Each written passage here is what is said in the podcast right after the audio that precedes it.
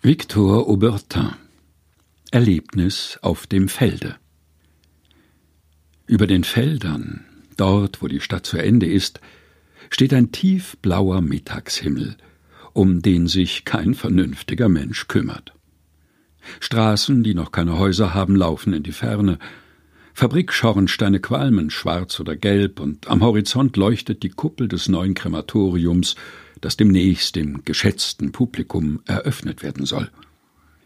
In einer Vertiefung des Gefildes ist Schutt angehäuft, und eine Frau steht mittendrin, die ihn durchsucht. Drei den besseren Ständen angehörige Bürger betrachten den Verlauf dieser Arbeit mit Geduld und Aufmerksamkeit. Aber vor mir geht die Straße entlang ein alter Herr, der ein kleines, etwa fünfjähriges Knäblein an der Hand führt. Plötzlich bleibt das Knäblein stehen und zeigt aufgeregt gegen den Himmel. Der alte Herr sieht hinauf, und ich sehe auch hinauf.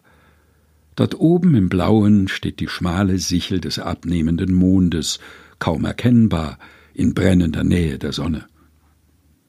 Der alte Herr kann offenbar das Gestirn nicht gleich sehen, er schützt seine Augen und sucht. Aber der Kleine weist stürmisch mit der Hand hinauf.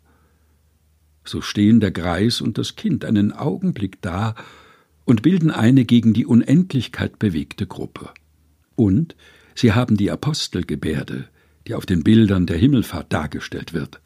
Was steht ihr Männer von Galiläa und seht gen Himmel? Ich weiß nicht, was der alte Herr von dieser Begebenheit gedacht hat. Mich hat sie belehrt und für einige Stunden bekehrt.